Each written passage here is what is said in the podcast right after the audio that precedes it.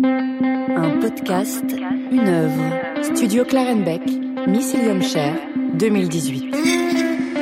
Bienvenue, vous écoutez un podcast, une œuvre. L'émission qui vous plonge dans l'univers d'une œuvre du Centre Pompidou, éclairée à la lumière d'un thème d'actualité. Pour cette saison, explorons les liens entre art et écologie. Pour cela, allons à la rencontre des designers du studio Clarenbeck. Nous pensons que le design ne doit pas seulement proposer de nouvelles perspectives, mais viser également la création d'une trajectoire ou d'une solution concrète, à adopter ou utiliser. Bonjour, bonsoir, bienvenue. Le design est un domaine créatif qui a une incidence directe sur l'industrie et la manière dont nous produisons et habitons les espaces. Et donc, c'est un domaine fortement lié aux enjeux écologiques.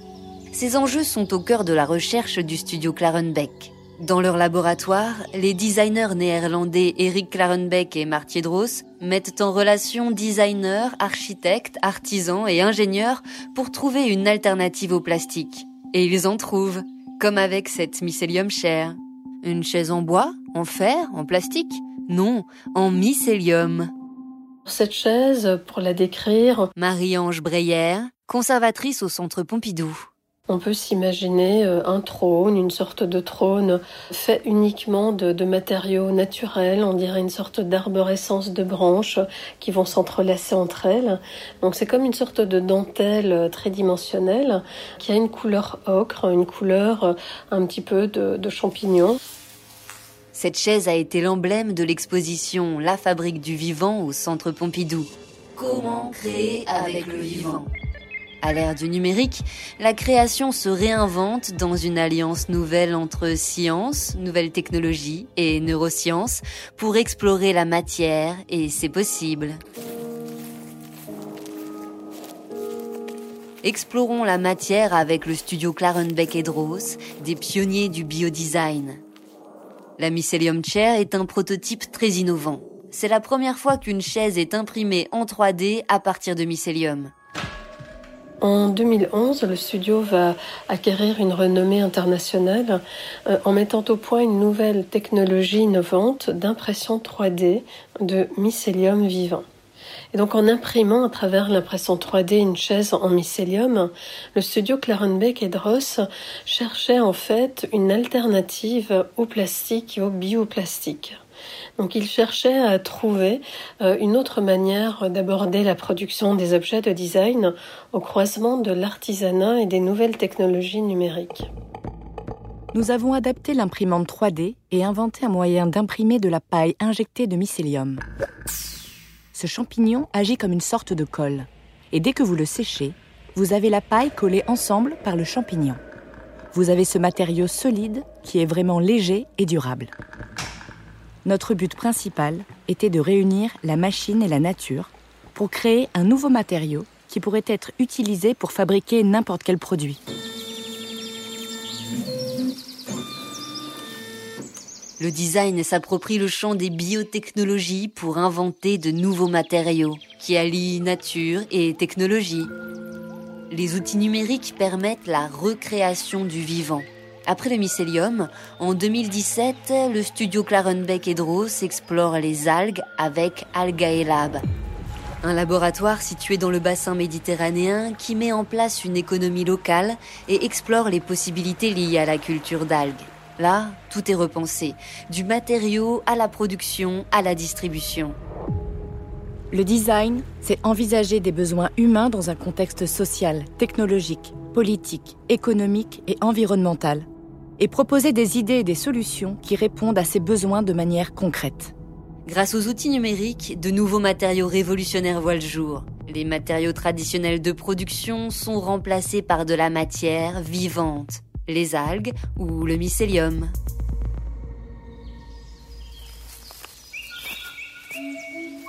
Pour mieux comprendre la mycelium share, promenons-nous dans la forêt avec Francis Martin, mycologue. Il va nous expliquer ce qu'est ce matériau 100% naturel, le mycélium. Tous ces champignons se caractérisent par la formation d'un réseau de filaments microscopiques qu'on appelle le mycélium. Quand un promeneur traverse une forêt, il marche sur un réseau, un web, un Internet de filaments euh, fongiques, donc de filaments de, champignons, de plusieurs centaines d'espèces, chacune constituant un réseau qui va s'entremêler. Il faut imaginer des dizaines de kilomètres de réseaux de filaments qui s'entrecroisent et dont la fonction essentielle est de consommer, consommer des sucres et se développer pour occuper le, le plus d'espace possible. Et chaque automne, ce réseau de mycélium souterrain, quand les conditions environnementales sont, sont réunies, des mécanismes très compliqués au niveau génétique et moléculaire vont se déclencher et font apparaître un embryon. Et à partir de cette petite structure microscopique, souterraine encore, va se développer une structure beaucoup plus importante qu'on appelle l'appareil sexuel des champignons, ou ce que le grand public appelle le champignon. Et donc ce que le grand public appelle le champignon, c'est l'appareil sexuel de ce groupe d'organismes qu'on appelle les champignons supérieurs. Trop de nouvelles surprenantes à la fois, il faut que nous nous asseyions. Allez-y, installez-vous sur la mycelium chair. Voilà, vous êtes bien? La chaise est faite de mycélium et elle s'inspire des réseaux mycéliens. Ses lignes s'entortillent, son dossier semble avoir poussé au printemps, ses pieds semblent s'enraciner dans la terre. Les courbes de la chaise suivent votre corps. Oui, vous êtes bien. Mais alors, comment une chaise en mycélium peut-elle devenir solide au point d'accueillir nos corps? D'abord, que sont les champignons? Les champignons sont comme les plantes et comme les animaux, les bactéries et les archébactéries, l'un des royaumes de la vie, c'est-à-dire l'un des grands groupes d'organismes qui a des caractéristiques, des propriétés qui nous permettent de les distinguer des autres. Donc d'abord, les champignons, ce ne sont ni des plantes, ni des animaux.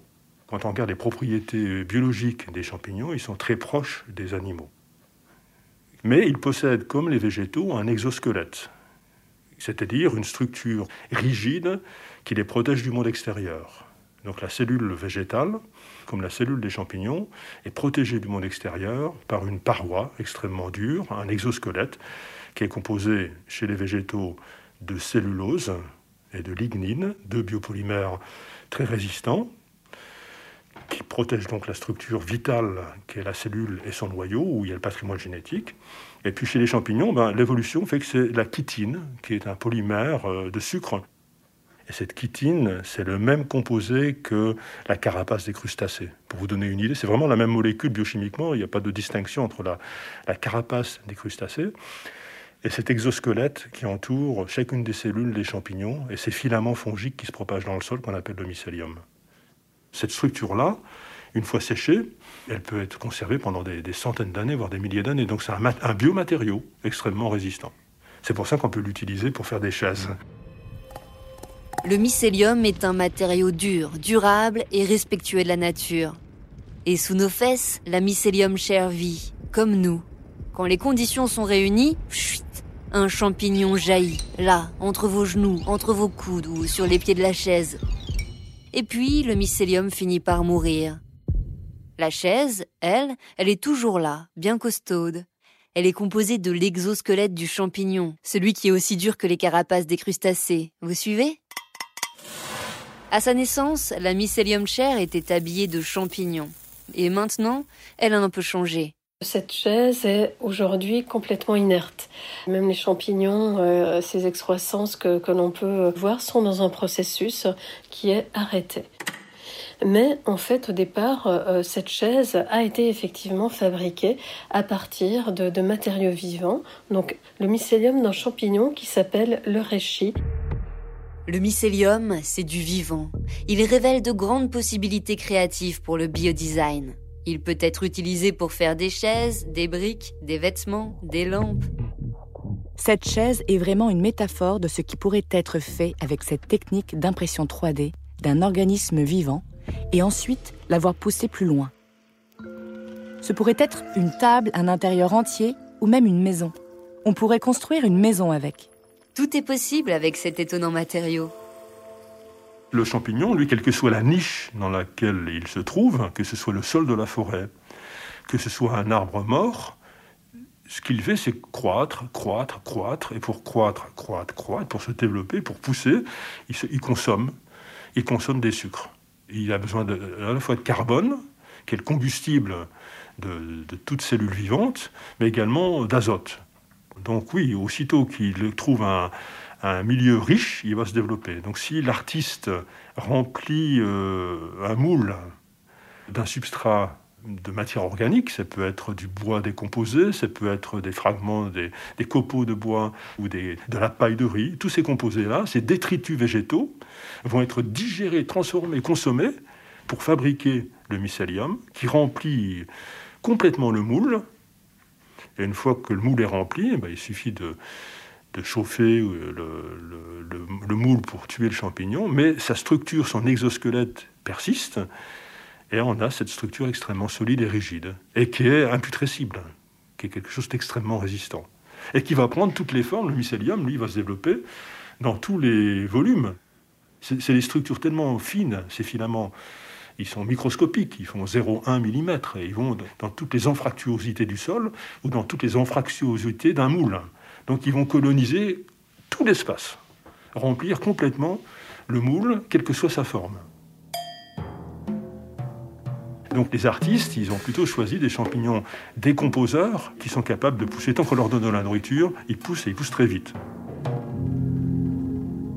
Donc voilà, voilà le ganoderme, ou en, chinois, reishi, qui est ce champignon qui est utilisé euh, pour fabriquer des, chaises qui sont exposées au centre Georges Pompidou.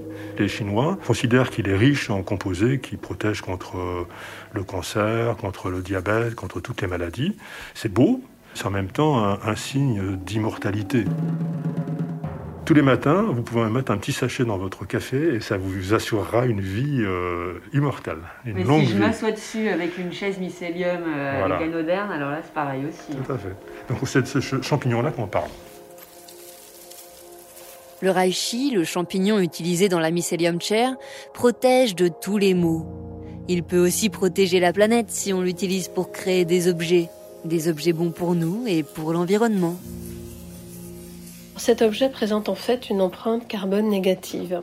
Elle est basée à partir uniquement d'un matériel végétal, donc c'est un matériau qui est structurel, stable et renouvelable. Après utilisation, le produit est entièrement compostable et peut être éliminé sans nuire à l'environnement.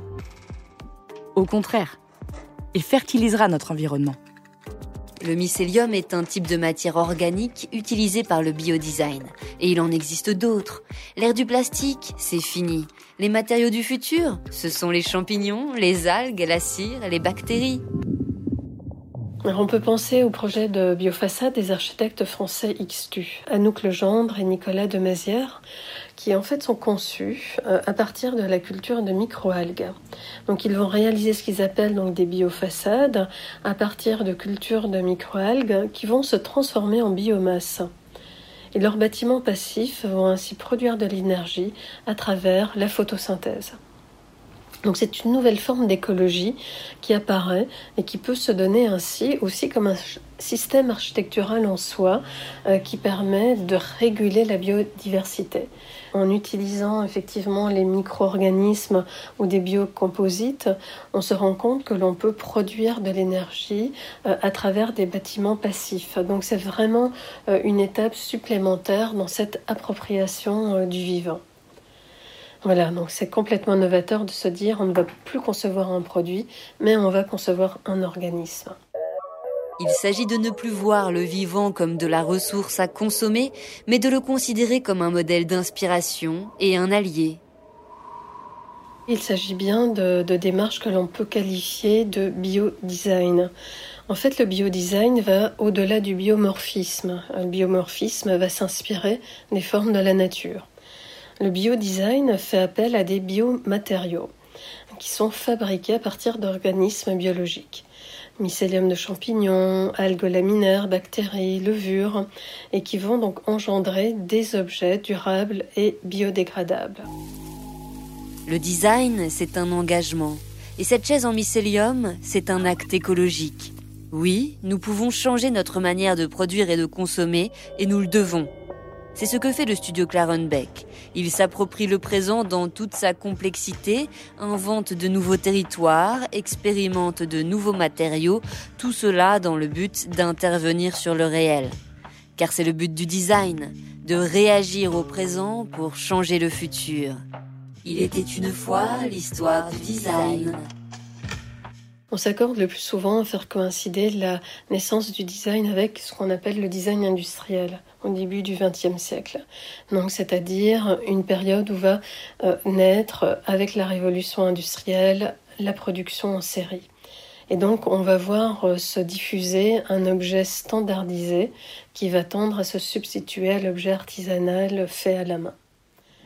Si l'époque moderne a impulsé la, production standardisée d'objets, on peut dire qu'un tournant s'est opéré dans les années 2000 avec le numérique.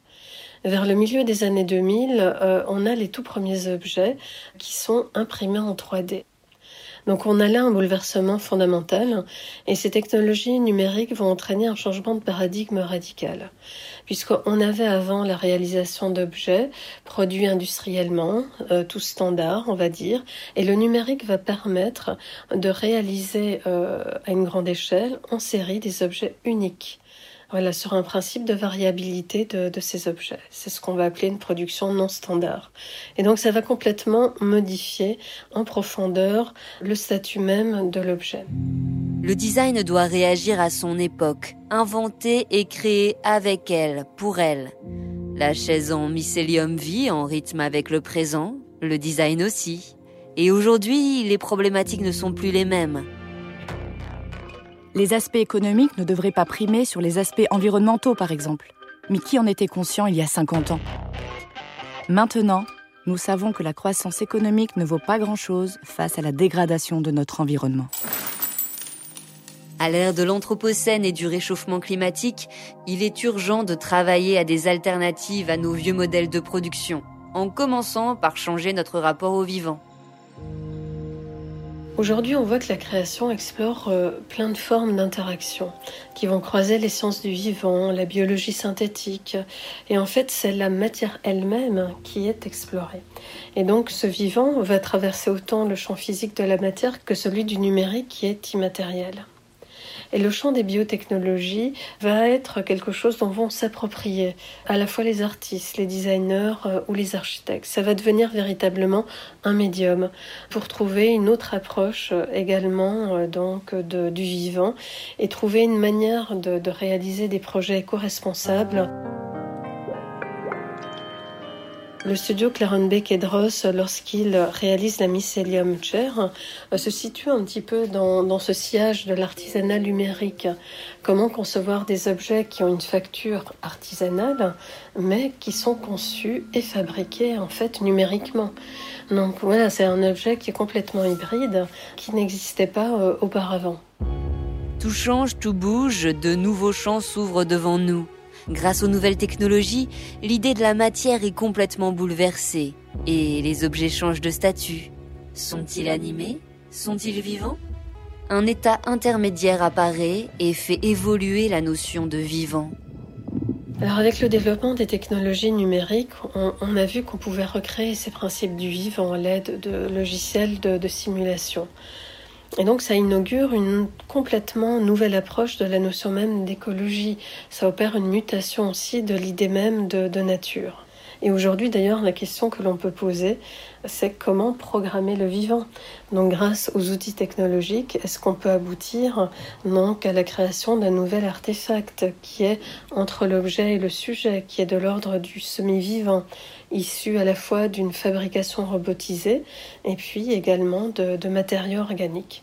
Donc là, il y a tout un champ euh, qui s'ouvre aux créateurs, mais qui est évidemment aussi un champ très important euh, dans le domaine de l'industrie et euh, dans le domaine scientifique. Les objets du biodesign changent notre rapport au vivant car ils changent notre conception du vivant. Et de fait, ils changent notre manière de vivre sur Terre. Et de fait, ils révolutionnent aussi notre manière de concevoir la création. La pensée et la créativité sont sans limite. Cependant, nous ne pouvons pas nier les limites auxquelles nous sommes aujourd'hui confrontés. Compte tenu des défis mondiaux actuels, Nous devons intégrer à notre réflexion les ressources sociales et environnementales disponibles et tâcher d'atteindre un équilibre. Nous sommes bien dans la Mycelium Chair, en accord avec le monde qui nous entoure, en équilibre entre nature et technologie innovante. Et assis dans cette chaise particulière, nous pouvons penser le monde avec optimisme. Et ça, on en avait bien besoin. La Mycelium Chair de Clarenbeck et Dross a ceci de remarquable qu'elle se situe vraiment à la convergence de la nature et des nouvelles technologies numériques. Donc on voit ici que le design peut vraiment mettre en œuvre des formes hybrides de, de création, des objets synthétiques euh, du vivant, et qui vont se donner dans une dimension symbiotique avec leur environnement. Donc c'est vraiment cette symbiose en fait entre naturel et artificiel qui est l'enjeu de notre avenir. Si le plastique issu du charbon et du pétrole avait été une révolution dans les années 60 parce qu'il permettait des objets flexibles, légers, économiques, facilement industrialisables, personne n'imaginait alors à quel point le plastique allait nous étouffer, nous empoisonner. Aujourd'hui, nous le savons. Et nous avons les moyens d'opérer euh, une révolution durable.